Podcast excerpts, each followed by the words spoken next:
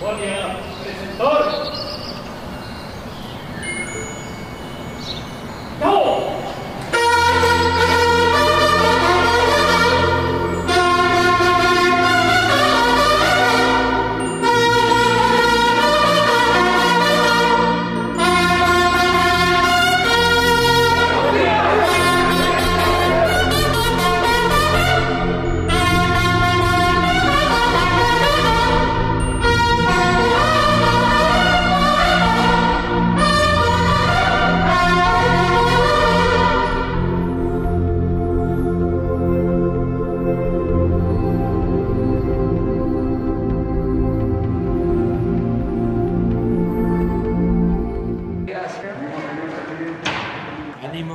a dedicar esta conferencia a preguntas y respuestas. Solo nos quedó pendiente Eduardo y luego uno, dos, tres, cuatro, cinco, seis, siete. A ver si, si captaron ahí para que me ayuden. Adelante, este Eduardo. Buenos días, señor presidente. El, eh, Eduardo Esquivel Ancona, SDP Noticias. Yo le quisiera preguntar, señor presidente, si la banca de desarrollo este, va a participar en, en créditos y apoyos para la las 14 eh, hidroeléctricas que este, se están modernizando para aumentar la, generación de electricidad de, de, energía limpia que hacen la... Porque hay que acordarse que anteriormente la banca de desarrollo pues, sí daba eh, bastantes recursos para proyectos como eólicos de autoabastecimiento y como el de eólica del sur, Piedra Larga, entonces en Oaxaca que inclusive genera en la construcción este, conflictos sociales con, con los pueblos originarios de esa zona. Entonces yo quisiera saber si, si va a participar la banca de desarrollo en el proyecto de modernizar estas 14 plantas hidroeléctricas es de mil millones de dólares. Es bastante, es una cantidad fuerte. Entonces esa sería mi primera pregunta. Sí, eh, se está eh, llevando a cabo este proyecto en la Comisión Federal de Electricidad en el área de finanzas ya tienen un plan. Parece que hay empresas extranjeras que producen turbinas y equipos eléctricos que están eh, garantizando el que van a obtener de sus gobiernos y de los bancos de esos países, esto es eh, Francia, Italia, Alemania, Estados Unidos, financiamiento para el cambio de turbinas y equipos en las hidroeléctricas. De todas maneras, vamos a pedirle a Joe Bartlett, a Edmundo Sánchez Aguilar, que es el financiero muy eh, inteligente, que nos explique cuál es el procedimiento para financiar este plan. También hay posibilidad de que se haga con la banca de desarrollo, que para eso es, pero eh, ya tenían ellos un esquema. Lo que me consta es de que es un programa eh, muy importante porque son equipos que se van a renovar, que datan de 40, de 50 años o más. Entonces son turbinas ya antiguas y ya hay tecnología más avanzada que significa eh, generar más energía eléctrica. Y tenemos pues las instalaciones. No hay que olvidar que los gobiernos revolucionarios llegaron a construir alrededor de 60 hidroeléctricas, unas eh, plantas extraordinarias. Por ejemplo, lo hicieron en el sureste, en el río eh, Grijalva, Angostura, Chicoacén, Malpaso, Peñita, lo que se hizo en el Papaloapa, dos grandes hidroeléctricas. Entonces, y así, Infiernillo, en Michoacán. Todo esto en el tiempo que fue eh, secretario de Hacienda, Antonio Ortiz Mena, lo que se conoció como el periodo del desarrollo estabilizador. Hubo mucha inversión pública en infraestructura en ese tiempo, de manera especial en el gobierno del presidente Adolfo López Mateos. Entonces, existe toda esa infraestructura, que fue lo que debieron hacer los gobiernos neoliberales, este, reforzar esa política. Sin embargo, se dedicaron a privatizar. En eso consistió todo el periodo neoliberal. Pero ya la infraestructura que existe para hidroeléctricas es muy buena. Eh, estamos eh, generando 9% de toda la eh, producción de energía con hidroeléctricas, pero si se resuelve lo del despacho, que eso es muy interesante, podría de inmediato aumentar al doble, es decir, 18% de generación de energía, energía con las hidroeléctricas, solo con el despacho. Yo les he platicado y esto sirve para que la gente vaya tomando más conciencia del por porqué de la reforma constitucional en materia de energía eléctrica. Eh, en estas presas del, del Grijalva, eh, por la política de beneficiar a las empresas particulares, no se le despacha a las hidroeléctricas, o sea, no se les permite que generen energía eléctrica. Y si tienen seis turbinas, operan con una turbina, entonces no generan energía y tienen que acumular, almacenar agua suficiente o en exceso en los vasos, porque no pasa agua para que no turbinen. Entonces vienen las temporadas de huracanes, que es lo que ha pasado, se llenan por completo y sueltan el agua e inundan Tabasco. Fíjense la gravedad, porque ya no es un asunto económico, es un asunto de un daño eh, a miles de familias, es una violación a derechos humanos por darle preferencia a las empresas particulares, sobre todo extranjeras. Entonces, entrando, entrando, yo planteé, ya no va a haber inundaciones, porque vamos a controlar las presas. Pues este, no pude a la primera y se inunda Tabasco. Entonces, de nuevo, a ver, un decreto presidencial que empieza a aplicarse el primero de enero de este año para que tengan preferencia las hidroeléctricas y puedan ser despachadas primero, porque no se puede alegar de que se trata de energía sucia. Es la energía más limpia, la que se produce con el agua, porque está el vaso de la presa, entra por un túnel el agua, está la turbina, el agua mueve la turbina, sale de nuevo el agua al caudal del río. Donde está saliendo el agua, ahí hay pájaros, ahí hay pescado. No hay nada químico, todo es mecánico. Ese es el proceso. Y es barata. Y es lo más barato que hay. Además, tenemos la infraestructura. Imagínense la perversidad de subutilizar la infraestructura que es de la nación, que es del pueblo, para que ganen o para que hagan negocios particulares. Eso es rapiña, es pillaje, Además- es vandalismo oficial. Bueno, ¿qué sucedió a partir del decreto? Lo puedo probar. Un día voy a traer los datos. Aumentó la generación de energía en más del 200% y bajaron los volúmenes de agua en las presas. Ahora, afortunadamente, no tuvimos problemas. Sin embargo, como en julio, un amparo en contra del decreto para que se volvieran a parar las turbinas. Así, de ese tamaño, es la irracionalidad, el absurdo, la ambición, el robo que significa la política que queremos cambiar en materia de energía. Porque si seguimos así, y ese era el propósito perverso, era quebrar a la Comisión Federal de Electricidad, que es subir la energía de los particulares, pagarla a precios elevadísimos y además venderla a los potentados a precios bajos, pagando menos que lo que pagan los usuarios domésticos. Ese es el enojo que tienen ahora. Por eso está el Reforma este, enojadísimo, el periódico Reforma, porque no quiere que pague más por la luz Oxxo, de un patrocinador del Reforma, señor Fernández, Nuevo León. Ayer con lo del enfrentamiento de trabajadores y la intervención de la policía en Paraíso, en Dos Bocas, no, pues ya este, hablaban de un muerto y están, pero muy este, deseosos de que haya tragedia, de que nos vaya mal. Son tiempos de sopilotes. Hasta el expresidente Calderón, no sé si tienes por ahí un Twitter que puso, fíjense en qué anda. Por eso, si el pueblo lo decide, si el creador lo permite, la ciencia, la naturaleza, terminando en septiembre, no me vuelven a ver ni el pelo, porque no se puede. Ya uno tiene su tiempo, este, la oportunidad de servir. ¿Cómo uno, va uno a estar este, con desfiguros después de haber tenido la oportunidad, más en su caso, que no ganó? Bueno, ya terminó su gobierno. Ya, gracias a la vida, ya. Lo hizo bien, lo hizo mal, ya. Pero no, demasiado apego al poder, mucha ambición. Sí, Acusan que murió un trabajador de. Los Quien lo dice, reforma. Podrían corroborar el fallecimiento del trabajador. Sería gracias. Así está. Lamentable. El reforma, no tienes eh, ¿eh? la primera plana del reforma, convertido en un boletín, un pasquín inmundo del conservadurismo ramplón. Pero es por eso, porque eran los privilegiados. ¿sí? Protegen ale monopolio sindical. Puso a morir. Todo el periódico entrarían niños a Estados Unidos con adulto vacunado. Este, abajo que es, toma control en Guerrero, papá Félix.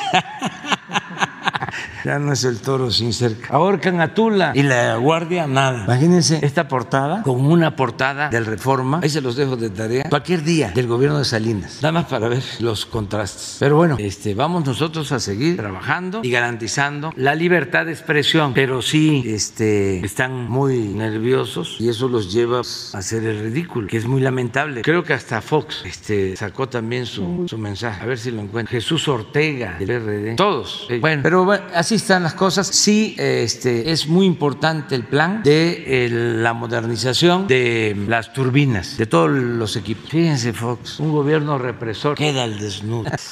Un muerto, varios heridos. Escondieron el cadáver y desaparecieron a la Guardia Nacional. Magazos. ¿Qué estarán pensando los que votaron por Fox y por Calderón? O sea, en un acto de honestidad, en un plan autocrítico, no autocomplaciente. Bueno, pero sí vamos a eso. En una segunda pregunta, eh, yo le quisiera preguntar, eh, en, en SDP estamos analizando eh, la propuesta de presupuesto para el, 2000, para el 2022 y, y nos dio mucha curiosidad y vimos que en el presupuesto no está contemplada un presupuesto para las tandas, para los créditos estos que sean tandas del bienestar. No, no está contemplado ni en economía que estaba antes, está, ni, en, ni en la Secretaría del Bienestar. Entonces yo le quisiera preguntar, ¿se va a aplicar ese programa el próximo año? No, en efecto no hay una partida, pero se piensa que con el pago de los créditos que se han entregado se puede mantener. Es como un fondo revolvente. No va a alcanzar, esa es la verdad, pero vamos a ver si este, se amplía y conseguimos fondos, si hay una transferencia de recursos. Y ya no, por último. Pero sí este, estás viendo el presupuesto, ¿eh? Sí, este, se nota, porque,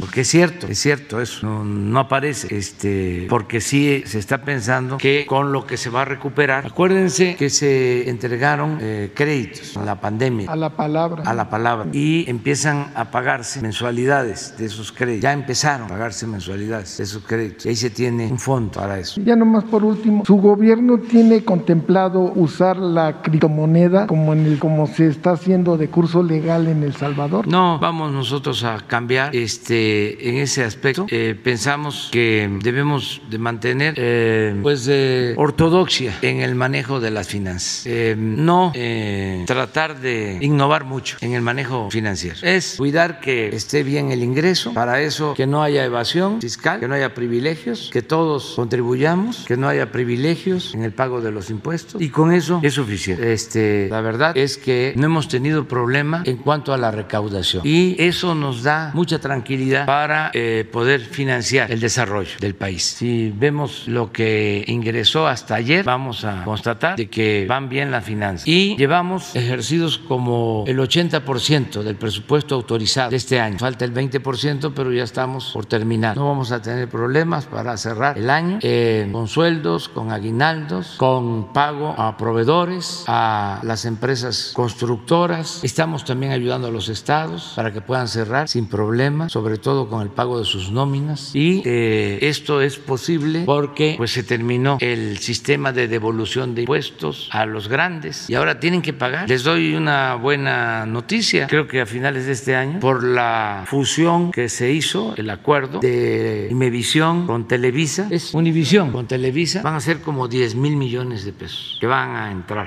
a finales de, de año. Entonces, todos están ayudando, yo les agradezco mucho a los empresarios, a las corporaciones, porque antes no pagaban o les condonaban los impuestos. Entonces, si tenemos estos fondos, pues podemos financiar el desarrollo. De ahí que no eh, optemos por otras opciones, alternativas. Eh, estos ingresos, lo que sí estamos viendo es eh, cómo se mantiene el país sin endeudamiento. tenemos que tener mucho cuidado con la inflación. Esto es más que nada producto de la escasez de materias primas por la crisis y porque hay mucho circulante, hay dinero, sobre todo en Estados Unidos, se inyectaron muchos fondos y eh, hace falta producción. Entonces esto está calentando la economía y por eso la inflación y nos llega a México. Tenemos que cuidar nosotros porque no es conveniente que haya inflación. Eh, tenemos que cuidar deuda, tenemos que cuidar inflación y eh, que no deje de crecer la economía. Afortunadamente ya todos los especialistas eh, están aceptando de que vamos a crecer por encima del 6% este año y también ya recuperamos todos los empleos que se perdieron con la pandemia. Ya debemos estar, a ver si tenemos el dato, como con 20 millones 500 mil trabajadores inscritos en el Seguro Social, que era lo que teníamos antes de la pandemia. Incluso ya tenemos eh, más empleo que los que se perdieron. Entonces la economía va, va, bien, eh, no nos vamos a, a confiar y también no vamos a gastar más de lo que nos ingresa, es decir, no vamos a contratar deuda adicional. A ver cuál tiene ingresos. Ahí está hasta el 12 de octubre, de 3 billones 93 mil al 12 de octubre del año pasado, todo el periodo, a 3 billones 302 mil este año, más de 200 mil millones. En términos reales, ya descontando inflación, 1.5 de aumento. En el caso del impuesto sobre la renta, un billón 357, ahora un billón 428. En términos reales es lo mismo por la inflación. Esto es nominal y esto es real. Y en el caso del IVA sí hay un aumento considerable de 325, de 725 mil millones a 867 mil. Aquí sí más de 100 mil millones. Y en términos reales 13.7. Entonces vamos bien en lo que es recaudación y en empleo hasta así el 12 también 47 mil nuevos empleos en octubre. Pero hay otra tabla donde están todos. A ver si la tienen. No, este es octubre de cada año. Este falta que termine. Llevamos 40 hasta el 12. Pero hay otra. Esa es la general. Pero hay una de todos. No, una donde están todos los empleos. Incluso la de la, que a ver si está. No, el acumulado. Sí. Pero ya vamos. Debemos de ir como 60. Mañana la presentamos. Como 60, 80 mil empleos arriba de los que eh, se perdieron. Ese dato lo damos mañana. Si no dejen mañana tenemos. Pero sí hay recuperación de, empleos. Eh, aquí aprovecho también para decir que aquí está 20 millones 642 mil trabajadores. 20 millones 642 mil 317 trabajadores inscritos en el Seguro Social. Este es 21. Estos son este es finales del 21 de cómo hemos ido avanzando y también eh, el ingreso promedio debe de andar promedio de estos 20 millones 642 mil 312 debe andar como en 12 mil pesos mensuales promedio. Así está. Eh, ahí hay que aclarar que esta es economía formal, la informal sí se ha ido también recuperando, porque que recuperarse a la par, pero no tenemos los datos sobre eso. ¿Quién sigue? A ver. Buenos días, señor presidente. Alberto Marroquín Espinosa de JF Informa desde Cancún, frecuenciacat.com y desde mi portal en Querétaro es ahora am.com.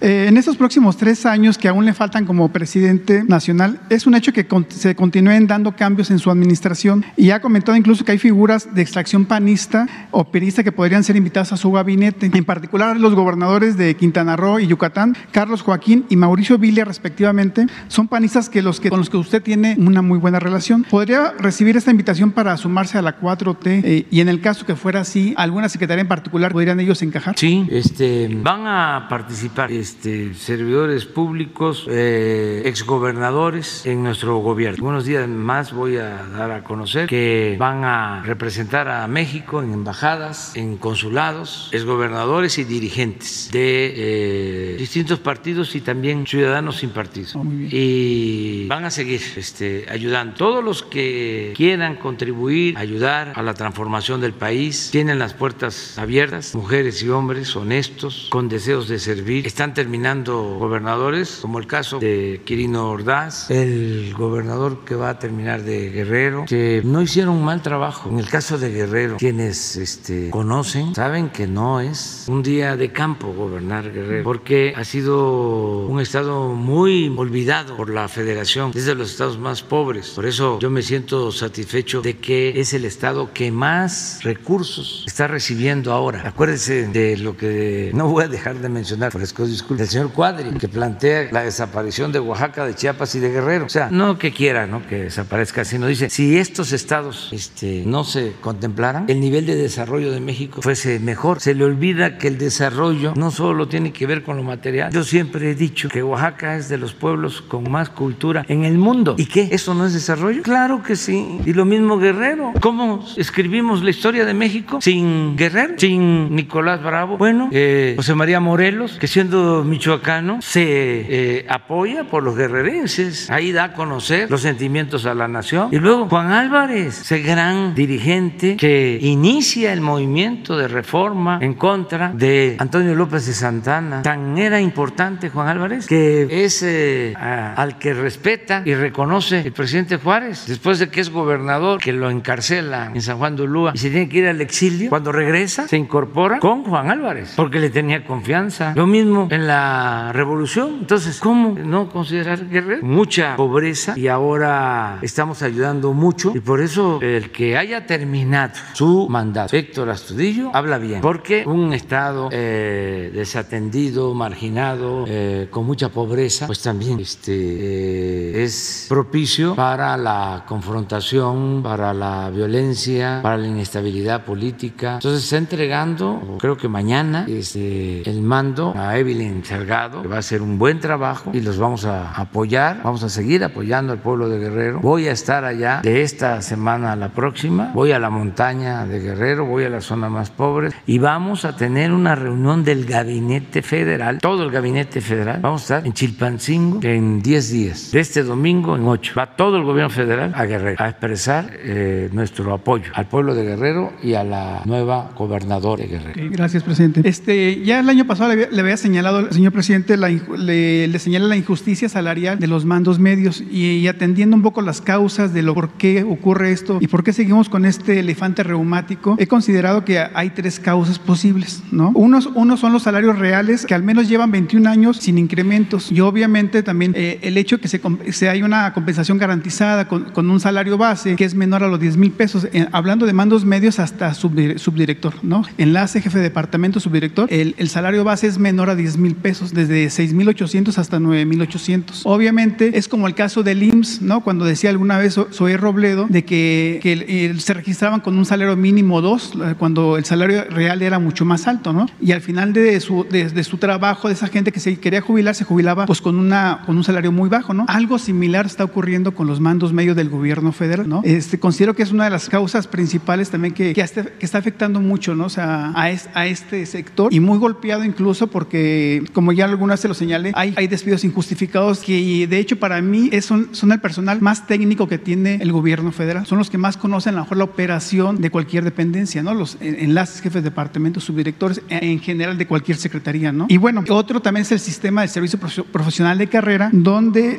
donde realmente no se le está ofreciendo un crecimiento este, profesional dentro de la administración, no hay, no hay certeza para ellos de un avance ¿no? profesional. Entonces eso también crea cierta incertidumbre y obviamente pues hay, hay, hay directores, secretarios que hacen despidos injustificados, que ya se lo he señalado, que incluso el secretario de la Función Pública todavía no da respuesta a un despido que se dio en, el caso de Coahuila, de la, del centro SCT de Coahuila. Entonces, yo creo que es, es parte de lo que se, se, ha estado dando del mal ejemplo de algunos servidores públicos con despidos injustificados y que la función pública pues no los atiende y los da como que pues, no pasa nada, ¿no? Entonces, es parte de lo que yo he, estado analizando, ¿no, señor presidente? Hay una política ahí que necesitamos eh, que se aplique, que consiste en siempre aumentar eh, los sueldos de los eh, servidores públicos por encima de la inflación. O sea, si el pronóstico de inflación es 5%, mínimo 5%, nunca más un aumento por abajo de la inflación. Y a los que ganan menos, dos puntos por encima de la, de la inflación, siempre, en promedio. Cosa que no ocurre con los mandos medios. Porque hay un límite, eh, hay que ver cuánto es el ingreso de los mandos medios, o sea, estimar eso. Un subdirector gana al día de hoy en salario, salario base con el que se va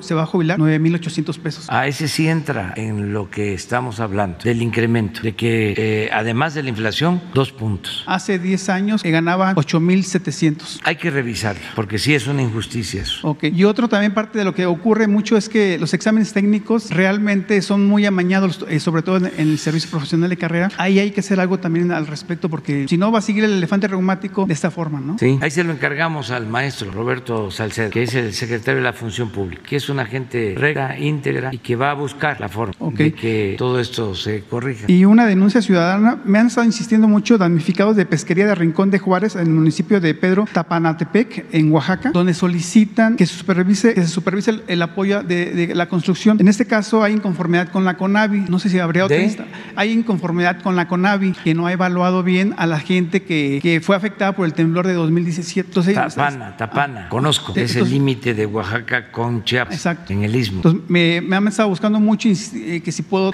eh, pedirle de favor si pueden hacer una evaluación. le decimos a David Cervantes, que es el encargado del plan de reconstrucción, que él vaya. Y otras, eh, ya ve que San Juan de Río se inundó hace, hace poco con el inicio de la administración del nuevo gobernador Mauricio Curi, y pues la gente también está ahí, ahí como que se está vislumbrando un poquito que hay en San Juan de Río actos de corrupción con la construcción de casas que obviamente apenas les entregaron hace dos años y ya, ya están junto a un río, río San Juan, y parece que ya ocurre algo. Ojalá que pudiera haber alguna respuesta por parte de la Conagua o Semarnat, si hay, algún estudio de impacto ambiental, qué pasa ahí también, ¿no? Y sobre todo, pues, como ya se declaró un eh, estado de emergencia, esa zona, ¿cómo participa el gobierno federal con el gobierno de Querétaro? Lo estamos haciendo, estamos ayudando en Querétaro por las eh, inundaciones. Y el gobernador Curi está este, pues atendiendo las eh, demandas. Incluso se están aplicando los planes de protección civil en Querétaro y ellos nos expresaron, los gobernantes de Querétaro, gobernador Curi, de que se hacían cargo del de, eh, apoyo a damnificados. Y lo creo porque aunque está entrando el gobernador, lo considero un agente serio y responsable. De todas maneras, vamos nosotros a, tomar en cuenta lo que estás planteando. Gracias. ¿Y cuándo nos visita Pero sí se está trabajando. ¿eh? o sea, eh, eh, desde que empezaron las inundaciones, el Ejército, la Secretaría de Marina, Protección Civil y el Gobierno del Estado. Pero el, lo que corresponde a las afectaciones, a damnificados, los integrantes del Gobierno del Estado, el gobernador dijo, nosotros nos hacemos cargo. Vamos de todas maneras a, ver qué está sucediendo. Gracias. ¿Y cuándo nos visita Querétaro, señor presidente? Ya,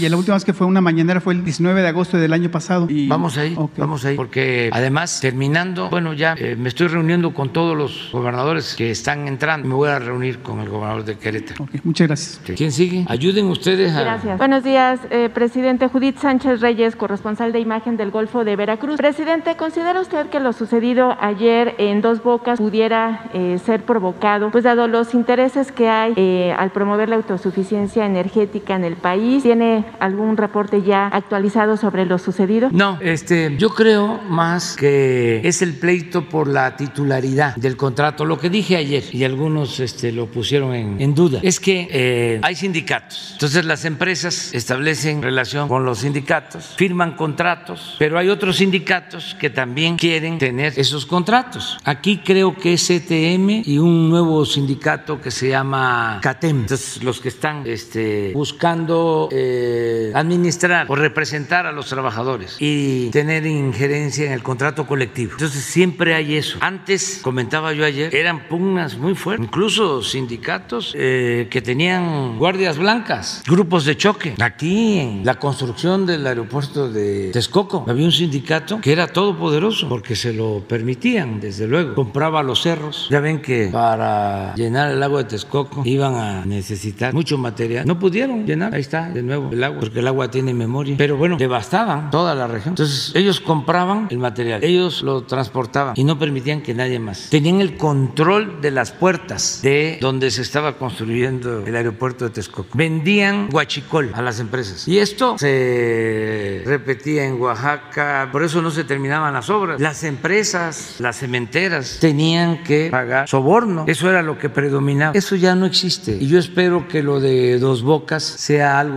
aislado y pedirle a los dirigentes que ayuden y pedirle a los trabajadores que no se dejen manipular, que no se dejen utilizar. Que si quieren un dirigente para que les ayude, estoy a las órdenes de ellos. Pero tengo la información de que se les está pagando lo justo y que tienen prestaciones. Que esta es una disputa por este, el control del contrato. Y ojalá y los dirigentes de CTM, de CATEM, nos ayuden. Eh, no creo que haya mano negra para parar la refinería porque no quieran en el extranjero que se produzcan las gasolinas en México. No, no, aunque no les gusta mucho a los que venden las gasolinas ahora, que se hagan las refinerías en México, que produzcamos nuestras gasolinas porque ellos dejan de hacer el negocio, pero no es por ahí. Además voy a estar muy pendiente, como voy a estar pendiente del juego de hoy, que es Guantis, este Dodger Gigantes, y le deseo lo mejor a Julio Díaz, eh, porque merece salir bien. Él sabe cómo, él viene de abajo, este, lo formó muy bien su papá, que fue el que lo entrenó, y es una gente eh, buena, noble. Les cuento que el año pasado vino, platicamos, y le dije, oye, de Macañó a Rosarena, eh, de lo mejor que dije, he visto pateando. Es un cubano que juega en Tampa, que ahora fue eliminado Tampa, pero él también estuvo a la altura. Lo que pasa es que no puede un pelotero uno solo. Quizás si es pitcher, sí, porque en el béisbol el picheo eh, define, pero este es bateador. Entonces, eh, el año pasado estaba tremendo la Rosarena y le pegó jonrón a Julio. Y estábamos hablando de eso. Y le digo, pero es que este hombre es un fenómeno, batea mucho. Tenía tiempo que no veía batear a alguien así. Y me dice, eh, Julio, sí, si en el dogout, en la caseta, dicen los caballos los pitchers, que ya no saben qué tirarle, porque en el pitcher hay muchos, muchos tipos de, de, bolas que se tiran, la recta, recta cortada, este, scurvball, cambio, y dice Julio, este, los caballos de pitcher, no incluyéndose él. Fíjense cuánta humildad este, de parte de él. Y luego me gustó muchísimo que gana Dodgers el campeonato y me platica que con su esposa, compañera, se la ingenia para meter una bandera mexicana. Y cuando gana, busca a la esposa, agarra la bandera y se se envuelve en la bandera. Sí, pero hay otra, está, se envuelve, hay otra foto. Pero bueno, este, esto sí merece ganar. Estamos pendientes. Sí, presidente. Por otra parte, eh, preguntarle cómo va el proyecto para crear esta nueva aerolínea que eh, se tiene contemplada este en la base del aeropuerto Felipe Ángeles y que pudiera ser conformada por extrabajadores de la aerolínea mexicana. Ya hubo consenso entre, emplea, entre empresas, inversionistas, el gobierno federal eh, representado por la Secretaría de Gobernación y la Secretaría de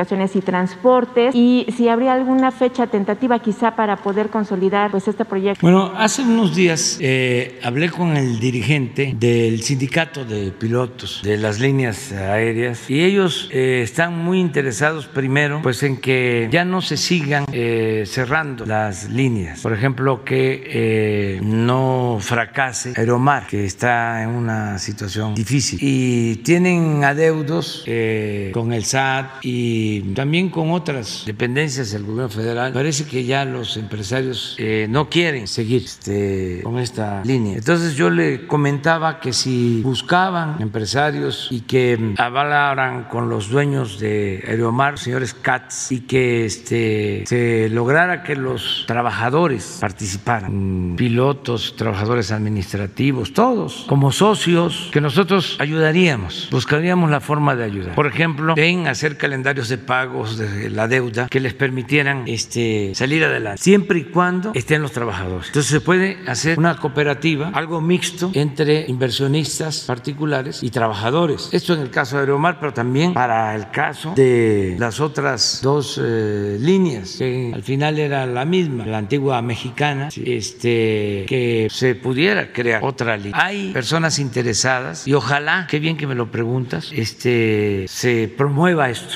que sepan que nosotros estamos dispuestos a ayudar para que no se cierren estas líneas este, eh, y que eh, se puedan mantener. Es muy bueno el futuro, les va a ir muy bien porque el país va a crecer este, en los próximos años. Vamos para arriba, no se vislumbra ninguna crisis, ya estamos pasando lo de la pandemia que tanto nos afectó, sobre todo por el fallecimiento de personas, pero ya vamos saliendo. Entonces, eh, vienen buenos tiempos para la economía de México, para hacer negocios lícitos, con ganancias justas, razonables, y nosotros estamos dispuestos a ayudar. Por último, presidente, eh, ayer la Organización Panamericana de la Salud alertó sobre, sobre un posible rebrote de coronavirus en algunos países del continente americano, entre ellos obviamente eh, México, ante la llegada del invierno. Eh, ante este, esta situación, ¿considera que no hay motivo para preocuparse? Eh, ¿El avance en el Plan Nacional de Vacunación podría contener este escenario? ¿O cuál sería la postura del gobierno federal ante, esta, ante este mensaje de esta organización internacional? Gracias. Si nosotros este, regresamos y vemos que dijimos hace cinco meses o tres meses en estas conferencias, este, van a encontrar de que siempre hablamos de que íbamos a tener vacunados a mayores de 18 años antes de la temporada de fríos, de invierno, para tener protegida toda la gente. Lo vine diciendo casi cada semana, que por eso el plan de vacunación. Y ya este, vamos a terminar de vacunar cuando menos con una dosis en este mes. Hoy en la mañana eh, nos presentó el general secretario de la Defensa, Luis Crescencio Sandoval González, ya el operativo para llevar, eh, distribuir y vacunar a más de 800 mil personas en Guanajuato. Es a partir de hoy que es el plan. Eh, se va a vacunar en los municipios que faltan de, de, Guanajuato y va a hacerlo tanto la Secretaría de Marina como la Secretaría de la Defensa. Y ya terminamos. O sea, porque en los otros estados también se está llevando a cabo eh, un programa con ese propósito. Nos están ayudando autoridades municipales, estatales, para que a finales de mes todos los mayores de 18 años estén vacunados, cuando menos con una dosis. Y esto es muy importante. También, ya que hablamos de la Organización Mundial de la Salud, volver a pedirles que ya autoricen las vacunas que han demostrado eficacia, que han salvado vidas, que no han causado daño y que todavía ellos no aprueban. Ya lleva mucho tiempo. Ah, pero bueno, aprovecho para decirlo que lo voy a estar comentando. Ya Estados Unidos aceptó que pueden ingresar vacunados con eh, dosis aplicadas de vacunas no elaboradas por ellos. Que antes nada más decían Pfizer, Moderna, Johnson, ya aceptaron las AstraZeneca, ya aceptaron otras vacunas y tomaron una decisión que yo este, celebro, una buena decisión, que van a permitir la entrada a quienes estén vacunados con eh, las vacunas autorizadas por la Organización Mundial de la Salud. Entonces ya no es un país el que decide, es una organización mundial. Además, esa es su función y sin eh, intereses políticos, ideológicos, apegados a la ciencia, ellos deben ya de autorizar, pero no es posible que, porque hay una vacuna que se produce en un país con un sistema político, se le trate de marginar, cuando esa vacuna está siendo utilizada en muchísimos países y ha demostrado que ayuda y que no daña. Son organismos que no deben de meterse ni por asomo a los asuntos políticos. Ojalá y lo más pronto posible terminen de hacer sus análisis y se apruebe que esas vacunas están autorizadas para que podamos viajar a todos lados. Ahora que voy a Baja California y la otra semana voy a Guerrero. Nos quedan ustedes, ¿verdad?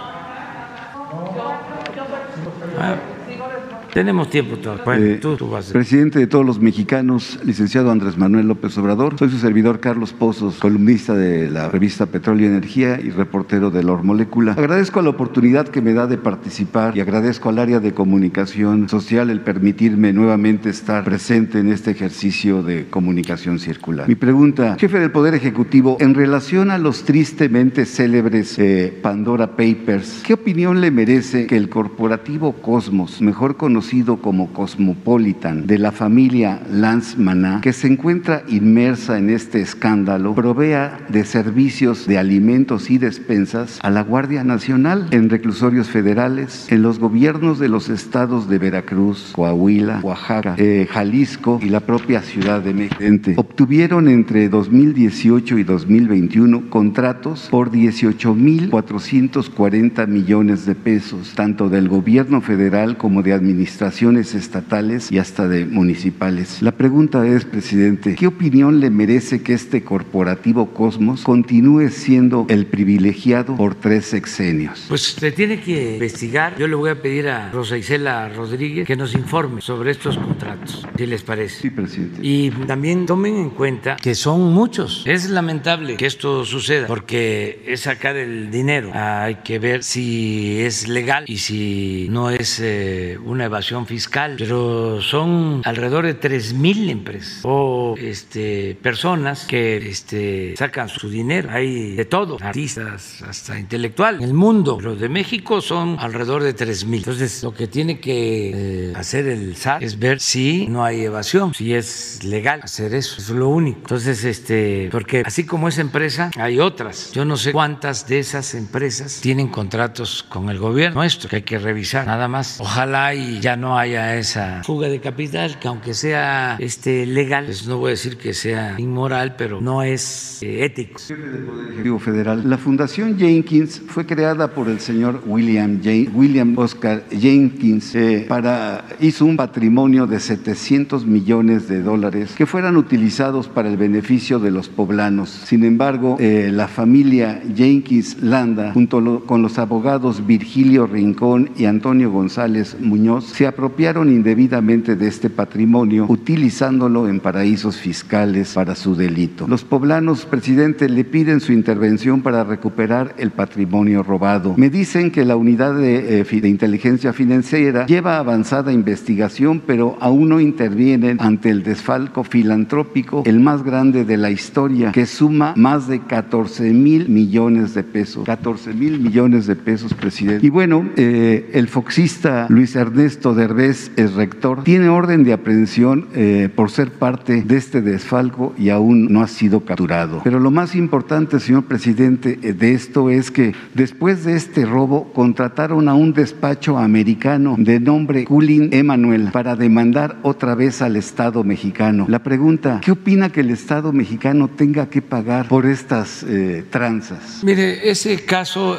es este muy debatido. Yo he escuchado puntos de vista vista, unos a favor, otros en contra. Creo que lo mejor es que la Fiscalía resuelva, que las autoridades actúen con rectitud, que no se inclinen a favor de unos o de otros, que le den la razón a quien este, la tiene, que no haya influyentismo, que se imparta justicia. Eso es mi punto de vista. Eh, son pleitos por herencias, que esos pleitos son muy lamentables, feos. Por eso insisto, que no debemos de tener como Dios al dinero, como lo recomendaba Miguel Hidalgo, porque la verdad es el demonio. O sea, se tiene que tener lo necesario, pero no puede ser eso, el objetivo superior. Eso es enfermizo. En eh, herencias se dan pleitos por dinero, pero que si los finados padres se resucitaran, se volverían a morir. Por eso una recomendación es que la gente mayor que deje este su testamento de lo mucho de lo poco que tenga y que no esté pensando que no va a haber problema, que piense que sí va a haber problema o que sí puede haber problema, porque el dinero es una tentación. Hay casos este bochornosos. Yo me entero de cosas, de cómo la gente que aparentemente es este recta, gente de bien, con ética, se obnubilan, se pierden cuando se trata del dinero. Entonces, pleito entre hermanos, de familiares, tremendos, acusaciones de lo más temerarias que pueda uno imaginar, entre familias. Entonces, en este caso, pues existen los tribunales y ojalá y que actúen con justicia y que todos estos asuntos se resuelvan también por la vía civil, porque ¿qué es lo que buscan los abogados siempre? Con sus influencias quieren convertir casos civiles en penales. ¿Por qué? Porque si es civil se puede llevar tiempo y eh, no van a la cárcel cuando es pleito por dinero. Pero si ese pleito por herencia, ese pleito civil se convierte, porque así lo decide una autoridad judicial, en un asunto penal, entonces ya pueden detener. Y entonces el que está en la cárcel, pues ya tiene que aceptar. Hay casos de herencias que este, meten a la cárcel a la persona y ahí firma porque no quiere estar en la cárcel. Pero eso es una maniobra que hacen autoridades judiciales, incluso ministerios públicos y jueces, con abogados, trinqueteros, para que así sus clientes cobren. Entonces, ¿cómo las instituciones que tienen que impartir justicia van a ocuparse nada más de estar resolviendo estos asuntos de pleitos por dinero cuando necesitamos que las autoridades judiciales atiendan también las peticiones, las demandas de justicia de la gente humilde? ¿Por qué nada más pueden ir a los juzgados los abogados famosos y son los que tienen acceso a jueces y a magistrados y a ministros y la gente del pueblo no? Entonces, esto de la Universidad de Puebla, de las Américas, que ojalá y se resuelva con rectitud, además que eh, quede claro que ya no es el tiempo de antes. ¿eh? Si hacen chanchullos, van a ganar el pleito, pero van a perder respetabilidad. Entonces, ya lo mejor es, existen estos problemas, que se actúe con rectitud, con apego a la ley, que se le dé la razón a quien la tiene. Eso es lo mejor. Y finalmente, presidente, no le pude preguntar ni antes ni después de su tercer informe de gobierno, más sin,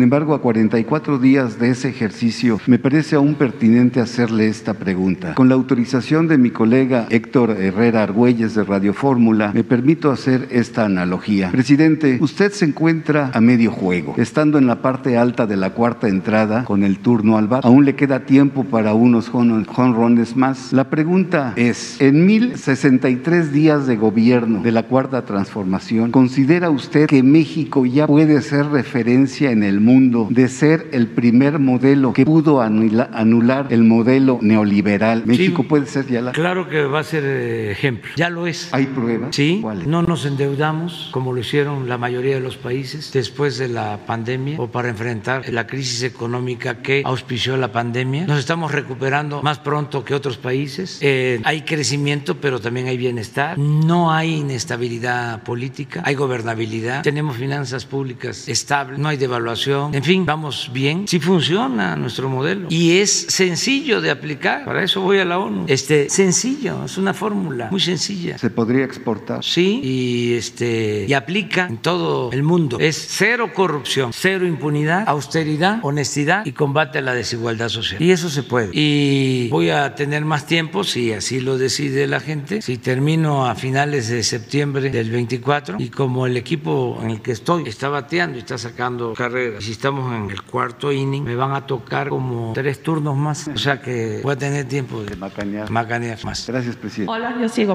Presidente, muy buenos días. Marta Obeso de Esfera Noticias y de la revista Naturopatía. Estamos en octubre, que es el mes de la identidad de los pueblos originarios.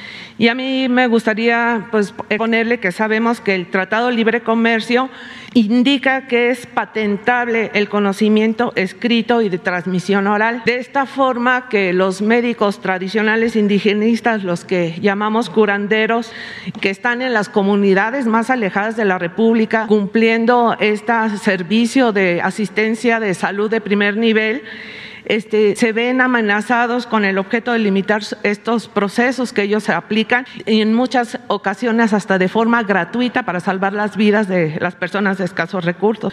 Yo le quiero preguntar, señor presidente, ¿existe en su gobierno algún, alguna previsión para proteger este conocimiento ancestral y que no se patente el conocimiento de que ocupan los médicos tradicionales indigenistas, los llamados curanderos? Sí, lo está haciendo eh, el IMSS Bienestar. Tienen este, un programa especial con este propósito y lo está haciendo la Secretaría de Salud a través de la subsecretaría que tiene a su cargo el doctor Hugo López Gatel. Vamos a informar sobre lo que nos estás planteando. Este, ofrezco eso, pedirles a ellos. Hoy vamos a tener una reunión que nos este, preparen un informe y el tratado no va afectar. Al contrario, yo celebro la actitud del presidente Biden, de la vicepresidenta Kamala Harris, ahora eh, declarando el Día de los Pueblos Indígenas, de los pueblos originarios. La verdad, me dio mucho gusto eh, el acuerdo que suscribió el presidente Biden, eh, las declaraciones de la vicepresidenta, porque esto es apenas una mínima parte de lo que merecen los pueblos originarios, del reconocimiento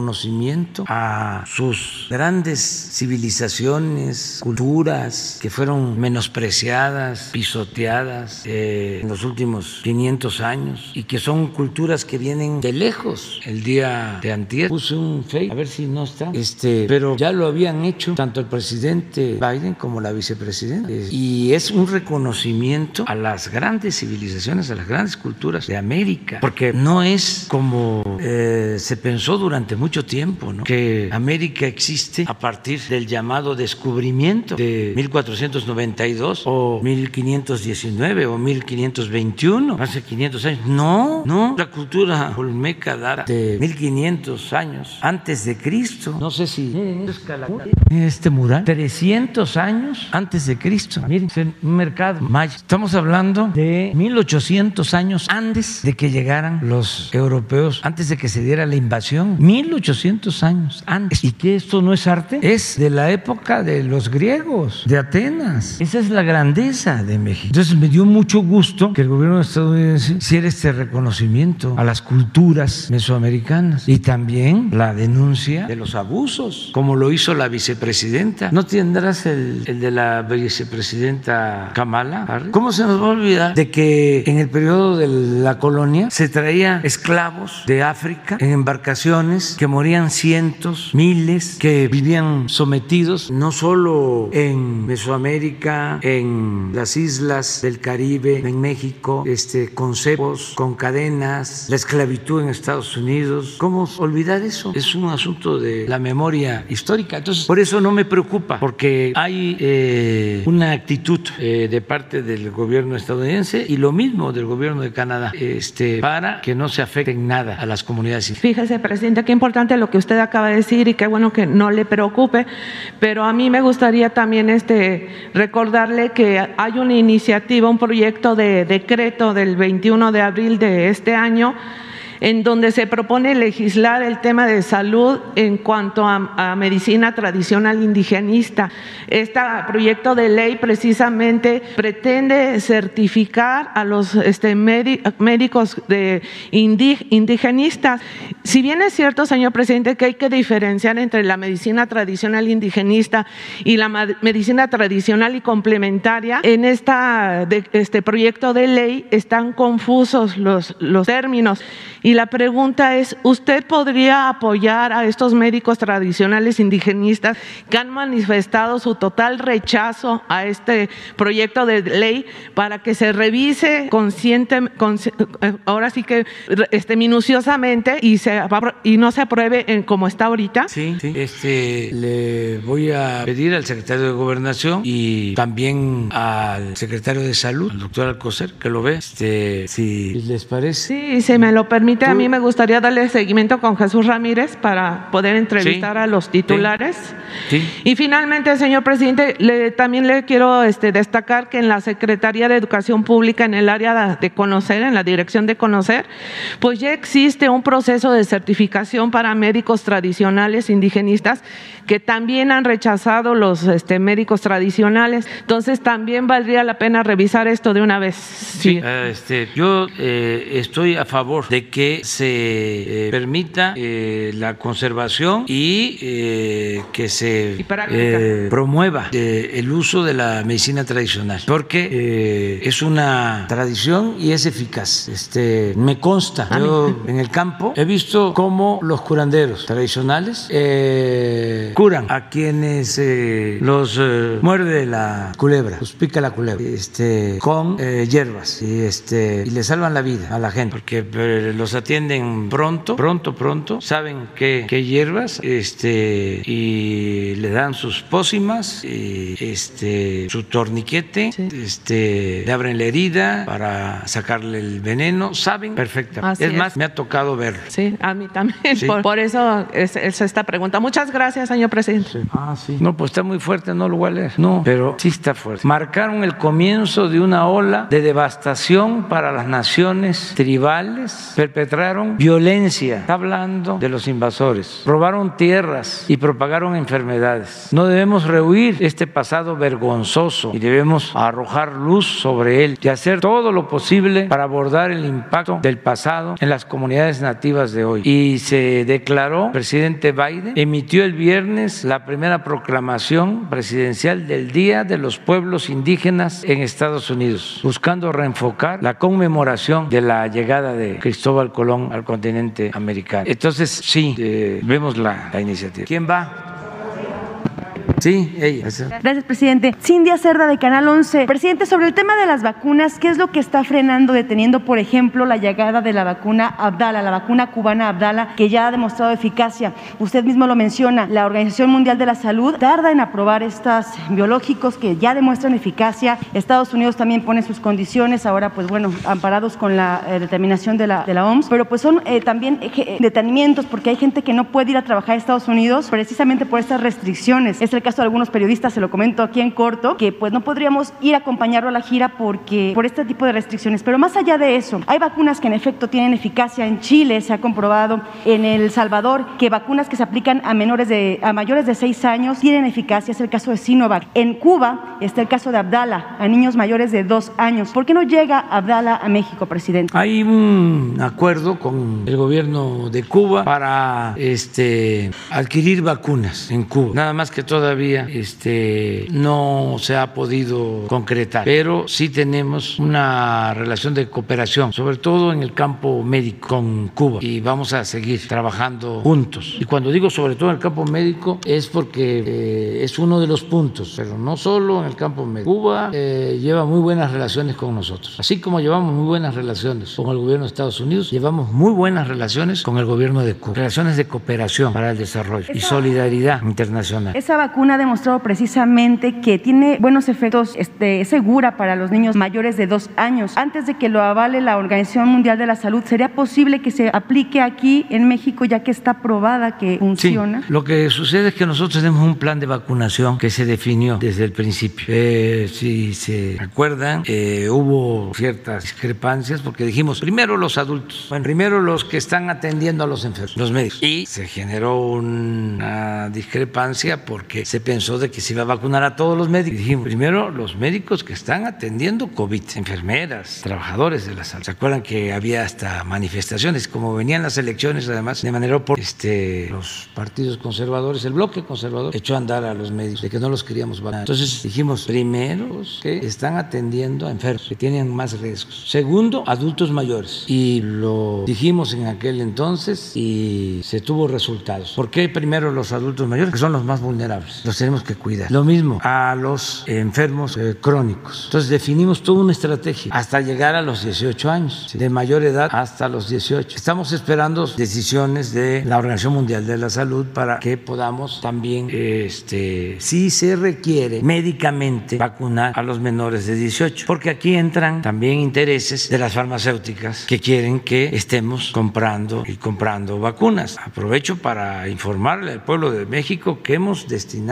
40 mil millones de pesos a la compra de vacunas. Por eso es que hemos avanzado, porque este, hemos dado anticipos para garantizar abasto. Entonces, ahora se decidió, así como eh, vacunar a mujeres embarazadas, también a niñas, niños con alguna enfermedad crónica, alguna discapacidad. Ya lo estamos haciendo. Estamos esperando a que la Organización Mundial de la Salud resuelva lo de los jóvenes, porque ahora si aplicáramos vacunas, solo está autorizada para ese propósito Pfizer. Pero se tarda mucho la Organización Mundial de la Salud. Sí, pero ya es el segundo día que les estoy recordando y a lo mejor les voy a mandar una carta para que no tarde y se autorice. Claro, con todas las medidas de seguridad, pero no puede ser posible que tarden tanto. Además, ya la muestra que se aplicó es de millones de personas que no se sabe de que no se presentaron afortunadamente casos graves por reacción de la vacuna. Entonces, ojalá ya resuelva. Otro tema brevemente, presidente, ¿cómo va la descentralización del gobierno federal? Ya avanzaba la Secretaría de Educación Pública que próximamente a Puebla en noviembre también el secretario Alcocer dijo que ya en octubre inició con algunos trabajadores, 200, 100 de cada dependencia, que le han reportado las otras secretarías. Se va Pemex a Ciudad del Carmen, este, Agricultura a Ciudad Obregón, Sonora. Se detuvo por la pandemia, pero ya están los preparativos. Ya está Cultura en Tlaxcala y les hemos venido recomendando a todos que no pongan un departamento o que sea una especie de delegación en el Estado y que se mantenga aquí toda la estructura, que sea pura faramaya. No, queremos que eh, funcione la Secretaría, eh, la institución eh, desde el Estado. ¿Cuántas son en total las que se van? Pues eh, se tiene que ir bienestar a Oaxaca, a Puebla, eh, educación pública, el seguro social a Morelia y así otras. También a San Luis, este, creo que es comunicaciones. ¿Tienen una fecha límite para hacer esta Eh, tenemos todo el año próximo. Yo espero que ya terminemos. Gracias, presidente. Ya.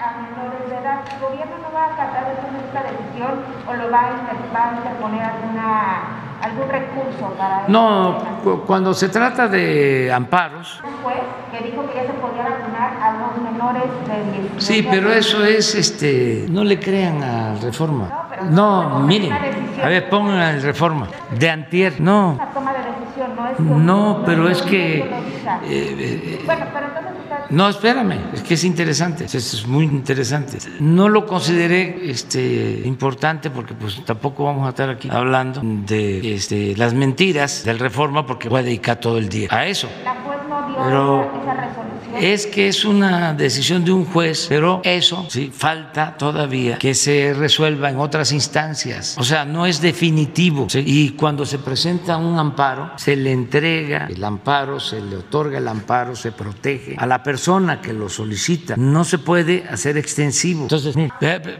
permíteme, ¿no les parece? Un despropósito. Cualquier abogado sabe que esto no puede este, ser como ellos lo titulan. Esto es ya vacunar a todos. Pues no, porque hay un plan de vacunación. Además, no se puede definir una política pública a partir del interés de una persona o de un grupo. Entonces, ¿para qué es el Estado? ¿Y para qué es el estado de bienestar? Entonces, legalmente esto se va a respetar, pero al mismo tiempo se va a ir a la instancia correspondiente para este, aclarar. Pero esto es como sentencia. Así lo presenta el reforma. Ocho columnas. Entonces, este, vamos a ser respetuosos de la legalidad, pero esto no implica, a ver, ya paramos la vacunación, todas las vacunas y vamos a atender esto. No es así, porque se presentan recursos, es una instancia todavía, no es cosa juzgada, no está terminado el proceso. vacunar a los adolescentes entre 12 y 18 y 17 Ah, años. ¿sí? Se tiene, no, pero México tiene la suficiencia de vacuna Pfizer para aplicarla. Sí, ¿Hay un nuevo contrato con Pfizer? sí, o sea, si no se este, establece un nuevo contrato. Tenemos ahorita un contrato vigente, nos deben vacunas, o sea, todavía nos tienen que entregar vacunas, este, y no habría ningún problema, tenemos muy buena relación. creo que es la farmacéutica que mejor ha cumplido, la mejor. Este, además, hay algo que deben ustedes tomar en cuenta. Ya se está haciendo la investigación en México y va muy bien de la vacuna patria. Entonces, vamos a tener este, nuestra vacuna. Estamos trabajando para eso. Tiene todo el apoyo con así el equipo de investigación. Acabamos de autorizar 180 millones de pesos para apoyar la investigación. Entonces, al momento que tengamos esa vacuna, va a depender de la eficacia y de todos los análisis, pero al momento que tengamos esa vacuna, ya es otra cosa. No es que no se quiera aplicar también la vacuna a los menores, es que no hay una recomendación médica en ese sentido. Todavía no definen porque sí puede causar daño. Entonces, tenemos que esperarnos. Esto lo he explicado aquí, Hugo, muchísimas veces. Pero, ¿por qué me quitaste? Este, a todos los que eh, solicitan amparo, deben ser, a ver si no tienes la, la, lámina de los amparos. Este, a todos, ya cuando se resuelve, se les aplica la vacuna Pfizer. No hemos tenido eh, ninguna demora cuando hay una resolución, porque se cumple con lo que está legalmente establecido. A lo mejor tenemos ahí, pero para explicarles de cuántos amparos, afortunadamente no son muchos, y ya se empezó lo del registro de los niños. Este es el de los niños, no, pero el de los amparos no. Los, bueno, ya se los presentamos. Estos son los que se han registrado en la plataforma este, para ser vacunados. No me presenté, Karina Aguilar del diario 24 Horas, pero preguntarle también, el conflicto que se registró ayer en la en dos bocas en Tabasco, ¿esto podría afectar la obra, retrasar los trabajos no. o no hay? No, no, no, no, nada. Eso es lo que quisieran los eh, adversarios nuestros. Pero no, no, no. Vamos a inaugurar la refinería en julio del año próximo. Y de una vez para que este, este, tengan ustedes más información. Eh, la vamos a inaugurar en julio del año próximo. Vamos a inaugurar el día 2 de julio del año próximo y se va a llamar Olmeca como homenaje a la cultura madre. Bueno, muchas gracias. Vamos al desayuno. Ya.